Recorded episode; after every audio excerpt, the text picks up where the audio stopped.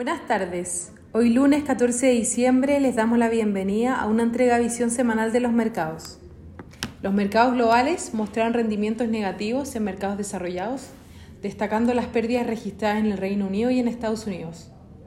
Por otro lado, los mercados emergentes cierran la semana con retornos positivos, destacando la TAM.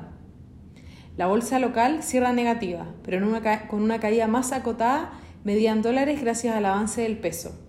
Lo anterior se dio una semana en la que el ánimo de los inversionistas se vio impulsado en un principio por el retorno de la Casa Blanca a las negociaciones con la oposición para un nuevo programa de estímulos.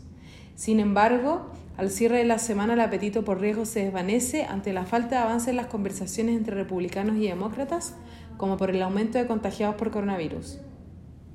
Para esta semana, los principales eventos económicos sobre los que se centrará la atención de los inversionistas incluyen el dato de producción industrial en Estados Unidos y China, esperando un registro de más 0,3% y más 7,0% respectivamente.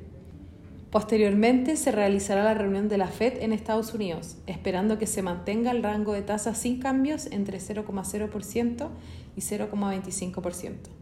Muchas gracias por habernos escuchado el día de hoy. Lo esperamos el lunes en una próxima edición.